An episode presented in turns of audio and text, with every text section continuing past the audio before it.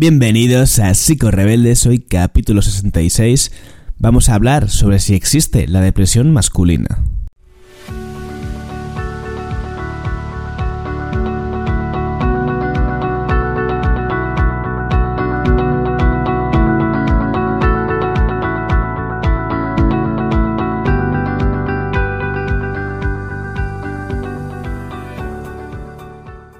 Psico Rebeldes es un espacio para profesionales y no profesionales de la salud mental que tienen algo en común y es su pasión por la psicología. Una psicología crítica, una psicología sincera y una psicología psicorrebelde, como hoy, que me voy a meter en un fregado. Ha sido un capítulo que me ha costado organizarlo porque quería ser muy cauto a la hora de, hacer mis reflexiones personales y también tener miedo de herir posibles sensibilidades por el por la propia idiosincrasia de lo que de lo que voy a hablar hoy. Pero bueno, ser psico-rebelde es lo que es lo que tiene, que a veces pues metes las napias y, te la juegas un poco y ya está, y no pasa absolutamente nada. Te cuento una pequeña novedad. Ahora, en las descripciones de los capítulos y también de mi perfil, tanto en Spotify, iBox, etcétera, vas a encontrar un enlace a bueno, en iVoox creo que no lo he puesto aún, tengo que ponerlo. Un enlace a varios recursos gratuitos que he ido generando a lo largo del tiempo, ¿no? Hay una guía sobre hambre emocional, un pequeño taller sobre asertividad, mi nuevo canal de YouTube, que si no lo sabes ahora, eh, resulta que quiero ser youtuber. Y también si eres psicólogo o psicóloga, también tengo algunos recursos eh, chulos para, para vosotros. Así que nada, eh, por si no lo sabías, simplemente te lo dejo dicho para si quieres echar un ojillo y descargarte alguna de estas cosas, tendrás que dejar tu correo. Y, eh, y ya está, y ahí, ahí lo tienes. Eh, pues nada, ya no me enrollo más, vamos a ir directamente a, la mandanga del tema, eh, vamos a hablar sobre la depresión masculina.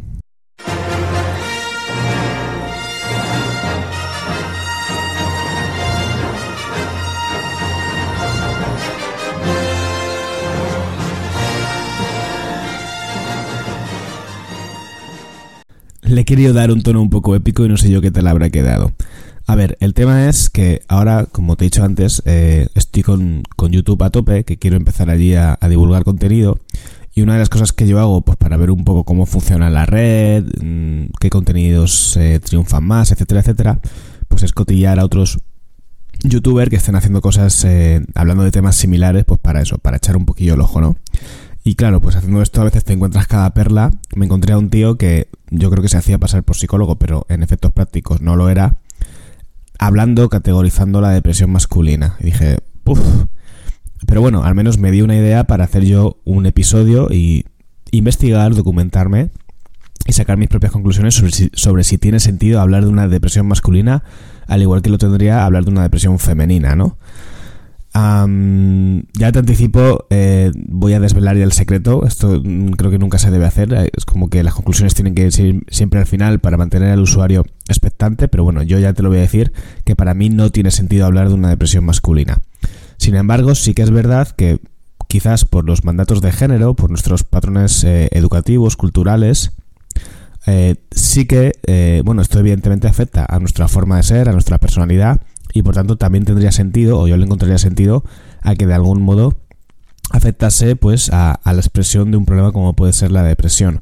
Así que, aunque no existe la depresión masculina como tal, sí que hay algunas particularidades en la forma en que esta se expresa que pues me ha parecido llamativo y por eso estoy haciendo este capítulo. Antes de que me meta con eso, voy a hablarte un poco de los síntomas de la depresión, eh, porque considero que hablar de la depresión sin que entendamos primero cómo, cómo se expresa, digamos, de forma universal o general, no tiene mucho sentido, ¿no? Te voy a hablar en principio de cinco síntomas que son los más característicos de la, de la misma. El primer síntoma es el, más evidente, el, el, más conocido por todos, que es el estado de ánimo bajo.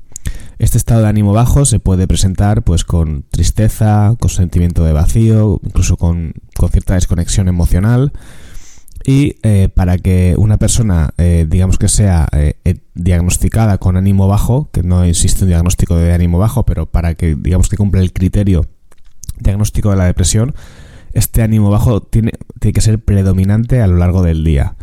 Es verdad que en función de la, de la personalidad, incluso del tipo de depresión, ahí puede haber cambios, ¿no? Las, las, depresiones que son más de carácter o sí, de corte melancólico, pues suelen ser personas que se encuentran peor, les cuesta mucho levantarse por las mañanas y están, pues eso, muy mal por las mañanas y hacia la media tarde noche empiezan a mejorar. que de cierto modo tiene sentido. Yo cuando pienso en las personas que, que tienen depresión, eh, que he visto en consulta, una, una, de las cosas que les dolía mucho, por ejemplo, era ver la actividad del mundo, cuando ellos sentían que, que, no se podían mover, que no tenían ganas ni fuerzas, y ver cómo el mundo sigue su ritmo habitual, es productivo y ellos no pueden, ¿no? Les causa mucho dolor. Entonces, el, el final del día, ya incluso por el mero hecho de que sea el, que el día se acabe, pues es un momento como de, de más paz, de menos ruido y, es un momento en el que las personas, al menos por lo que yo he visto, suelen encontrarse mejor. El segundo síntoma eh, en realidad son, es una agrupación de dos síntomas que serían la anedonia y la apatía. La anedonia es la incapacidad para sentir placer por aquellas eh, actividades o cosas por las que antes sí que lo sentíamos, desde hacer deporte, leer un libro, salir a echar cervezas con los amigos, ¿vale? Es esa perdemos esa, ese sentimiento ¿no? de, disfrute de placer con las actividades que, bueno, como he dicho antes, que antes sí que nos lo provocaban. Y la apatía tiene que ver con la eh, falta de motivación, eh, con la falta de ganas para tener conductas dirigidas hacia la acción, hacia, hacia resolver nuestras tareas de la, de la vida cotidiana, ¿no? Eh, en la depresión se da un fenómeno muy habitual que es la desesperanza. Eh, la persona está atrapada en un sentimiento de desesperanza en el que no es capaz de proyectarse hacia el futuro con optimismo, con alegría, con ilusión. Y esto es un estado prácticamente neurológico. Yo a, a mis pacientes con depresión, con depresión les suelo decir que la depresión es como un traje, que cuando tú lo llevas puesto, tú no eres la depresión, es un traje que llevas puesto y cuando lo llevas puesto, pues no puedes de ninguna manera eh, ver las cosas como las verías si no lo llevaras puesto. El tercer síntoma, que también es muy frecuente en, los casos de personas con depresión, es los cambios en la composición corporal, es decir, engordar o adelgazar. Y aquí quiero hacer un matiz importante. La depresión en sí misma ni engorda ni adelgaza. Lo que cambia es la relación con la conducta alimentaria. Y pueden pasar dos cosas. Personas que aumentan mucho su ingesta alimentaria, lo que sería el clásico hambre emocional del que vamos a hablar mucho en este podcast, o lo contrario, la pérdida del apetito. Nos podemos encontrar, eh, como te decía, dos, los dos sucesos, incluso simultáneamente, que se vayan eh, alternando, ¿no? También es importante eh, saber si la persona está consumiendo antidepresivos o algún otro tipo de fármaco, porque esto puede también tener una afectación sobre el apetito. La floxetina, por ejemplo, creo que reduce bastante el, apetito. Vamos con el síntoma número 4 y es eh, todo lo que tiene que ver con el sueño, con los problemas del sueño. Y aquí pasa algo un poco similar a lo que sucedía con el tema de la comida. Podemos ver casos de personas que se van para arriba y de personas que se van para abajo, ¿no?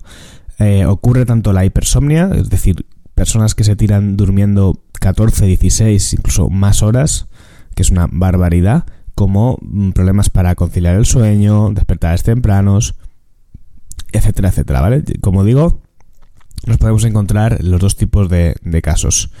Un quinto síntoma que también es muy habitual y que para mí es un poco señal de alerta, eh, es una señal indicativa de que algo le sucede a la persona o puede estar entrando en... Es como un, es como un síntoma muy prodrómico. Prodrómico quiere decir que es como que avisa de que viene algo, viene un brote o viene algo más gordo.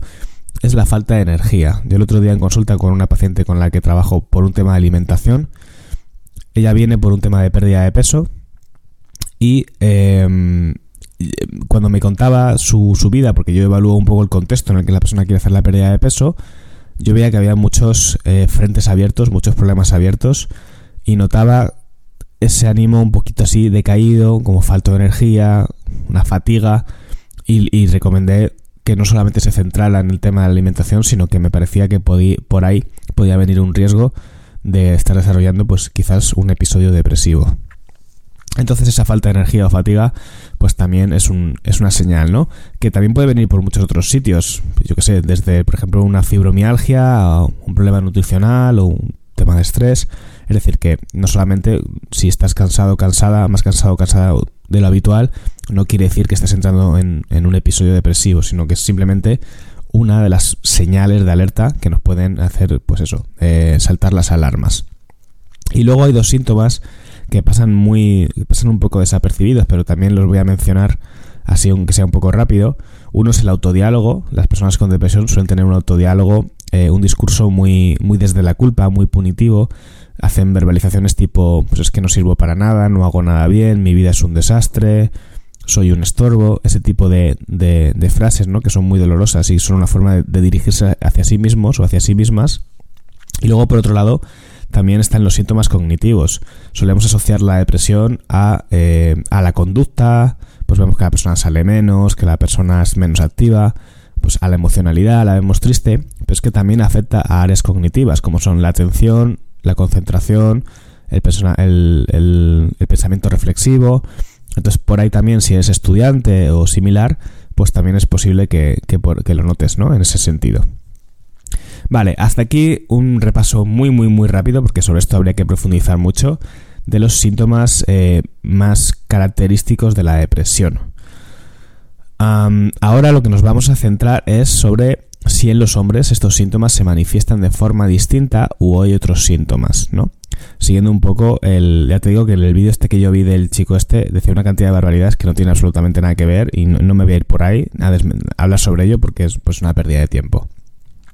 Yo le he estado dando una vuelta, ¿vale? A, los casos que he visto de hombres, de mujeres con depresión y en qué se diferencian, ¿no?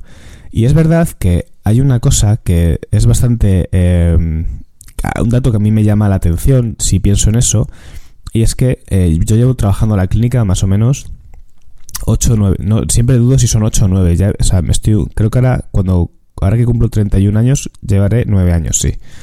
Entonces, em, hay un dato que es, que, es evidente en este tiempo que llevo ejerciendo y que la mayoría de mis compañeros estoy seguro que si les pregunto lo compartirían, y es que a consulta llegan mucho más mujeres que hombres. Eh, te diría que la proporción puede ser mm, de 8 de 10 son fácilmente mujeres. Me lo estoy, diciendo un poco a ojo, pero, pero me cuadraría, ¿no?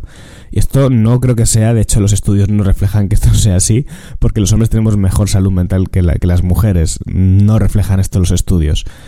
Eh, creo que es simplemente porque a los hombres nos cuesta más pedir ayuda. Eh, por, por, esos mandatos de género a los que me hacía, a los que hacía referencia al comienzo del capítulo, los hombres eh, la masculinidad está asociada pues a la fuerza, a la individualidad, al buscarte tú las habichuelas y todo este tipo de cosas, ¿no? Entonces la depresión, que el estigma que recae sobre ella está muy asociada a la debilidad, ¿no? Pues eso ya choca un poco contra esa masculinidad en la que quizás a las mujeres, por no tener, que tienen otras muchas cargas, ¿eh? Vamos, faltaría más, pero se pueden permitir con más facilidad, que también se conozco de casos que no, eh, el pedir ayuda o expresar esa vulnerabilidad, apoyarse en la red, mientras que los hombres creo que tendemos más al aislamiento, al disimulo. Y por ahí creo que eso es importante en, en, el, en, la manifestación de la depresión, ¿no? Pueden ser depresiones quizás mm, más invisibilizadas o simplemente que no llegan a recibir ayuda y por tanto pues se van a tender a cronificar o, a empeorar, ¿no? Hay unos datos eh, del INE del 2020 sobre suicidio que a mí me parecen muy, muy curiosos, ¿no?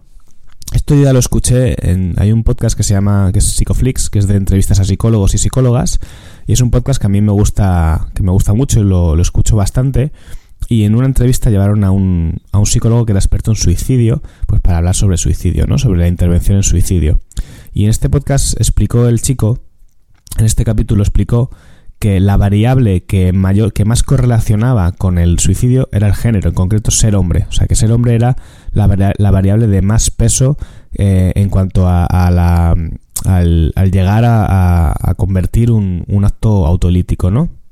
Esto no quiere decir, ni muchísimo menos, que las mujeres no, sufran y que las mujeres no tengan tentativa de, de, suicidio. Esto se explica porque si los hombres no, no tendemos a pedir ayuda, eh, evidentemente muchos más suicidios se llegan a cometer. O sea, no, es que unos sufran más que otros o viceversa, es que los hombres practicamos más el silencio y esto es un, eh, un factor de riesgo brutal a la hora de, eh, de no poder prevenir el, el, suicidio, ¿no? En el estudio este que te decía del INE, que es el Instituto Nacional de Estadística, decían que el 2020, en 2020 la proporción de suicidios por género era del 74% de hombres y el 26% de mujeres, ¿no?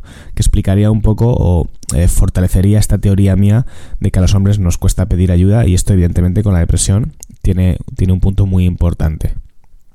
otra peculiaridad o diferencia que yo encuentro entre hombres y mujeres Siempre teniendo en cuenta que estoy hablando aquí de generalidades y luego hay todo tipo de hombres, todo tipo de mujeres y va a cambiar mucho por su contexto, su educación y muchos otros aspectos, ¿vale? Estoy hablando de generalidades. Por lo general, los hombres y las mujeres tenemos distintas o preferentemente distintas estrategias de regulación emocional. Yo por lo que veo, los hombres tendemos a ser más racionalizadores, más supresores de la emoción y las mujeres tienden a buscar más eh, la ventilación emocional, la expresión, es decir, el, el apoyo en la emoción, ¿no? Lo vuelvo a decir por si queda claro, por si no queda suficientemente claro. Hablo de generalidades. Yo esto lo he relacionado con el consumo de sustancias, con la drogadicción. Creo que hay muchas adicciones que en el fondo lo que enmascaran o esconden son episodios depresivos, porque el consumo de, drogas es una estrategia de supresión emocional.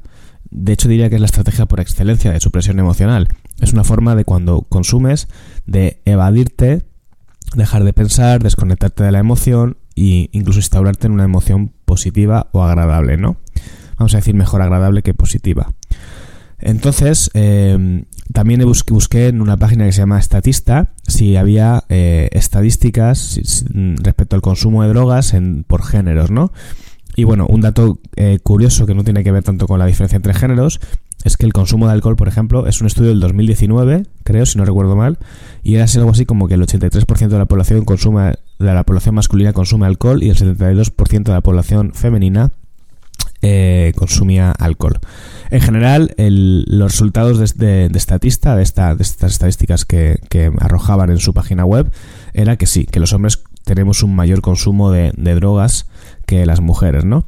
En todo tipo de drogas, menos en aquellas que son opioides es decir, aquellas eh, que van a tener un carácter ansiolítico. Y esto es muy curioso, que no sé, me resulta un dato muy curioso. Yo tengo la teoría de que a las mujeres se las tiende a medicar más cuando acuden a un servicio de salud mental por ese estigma que recae sobre la mujer, ¿no? De, de exageración, de esto viene de la psicología antigua, del neuroticismo. Creo que sigue habiendo un poco de esto y a la mujer se la tiende como a medicar, como venga, va, vete con esto y ya calla y a los hombres como va, no, si a los hombres tú puedes aguantarlo, ¿no? Que siguen recayendo sobre, sobre los sobre los géneros, pues esas eh, influencias que muchas veces, incluso desde los colectivos médicos, pues como todos tenemos esquemas y prejuicios, pues sin querer los, los ponemos en, en marcha en, nuestros entornos profesionales. Bueno, una teoría mía que la dejo por ahí, que es simplemente una sospecha que, que yo tengo. Eh, pues nada, esto, esto respecto al consumo de drogas, ¿no? Y ya por último, una tercera eh, reflexión que hago también sobre las diferencias de, depresión en hombres y mujeres. Yo me he dado cuenta, pensando en casos de depresión que he tenido de hombres, que el ánimo era bajo, era un ánimo triste, pero también había como mucha irritabilidad. Comparándolo con casos que he visto de depresión femenina, eh, de mujeres, perdón, eh, quizás no tanto. lo vuelvo a decir ya por quintas esta vez, que puede haber de todo. Tú puedes ser mujer, estar deprimida y estar muy irritable, perfectamente. O sea, esto puede pasar perfectamente. Pero insisto, en los casos que yo recuerdo ahora mismo, había en los hombres como mucha irritabilidad, ¿no? Y yo creo que eso también tiene que ver en, cierta, en cierto modo con el mandato de género, porque a los hombres se nos valida mucho más la expresión de la rabia o el regularnos desde la rabia, ¿no? Desde la mala leche, desde la impotencia, desde la frustración y mi sensación es que por ahí puede haber algo. Pero de nuevo son conjeturas mías que yo hago así un poco a la ligera y siempre teniendo en cuenta que hay mucha variabilidad personal en, en todo esto, ¿no? Y hay hombres que no, no tienen esa expresión de la rabia ni, eh, ni, se, ni se relacionan desde ahí. Vamos, eh, eso también seguro 100%, ¿vale?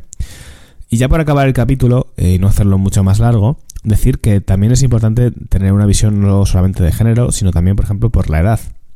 No es lo mismo la depresión como se manifiesta en el caso de un niño que de un adulto que de una persona mayor.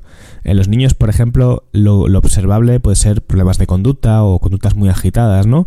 Y que caigamos en el error de, pensar que son niños revoltosos, cuando en realidad lo que puede haber es esa agitación, pues es una respuesta al, a, a un proceso depresivo, ¿no? Y en la tercera edad ocurre lo contrario, que esa depresión se puede invisibilizar, o sea, se hacen menos evidentes los síntomas, mejor dicho, porque los asociamos a, pues, al propio envejecimiento, incluso a un deterioro cognitivo. Y eh, el envejecimiento es una época de la vida muy dura, que tiene una prevalencia de depresión muy alta, y ignorar esos síntomas y sobrenormalizarlos, pues desde luego es un problema porque las personas sufren mucho y siguen necesitando ayuda en, esta fase de la vida, ¿no? Así que nada, bueno, estas son mis reflexiones, esto es lo, las conclusiones a las que yo he podido llegar. Espero que te haya parecido interesante, que te haya hecho pensar un poquito.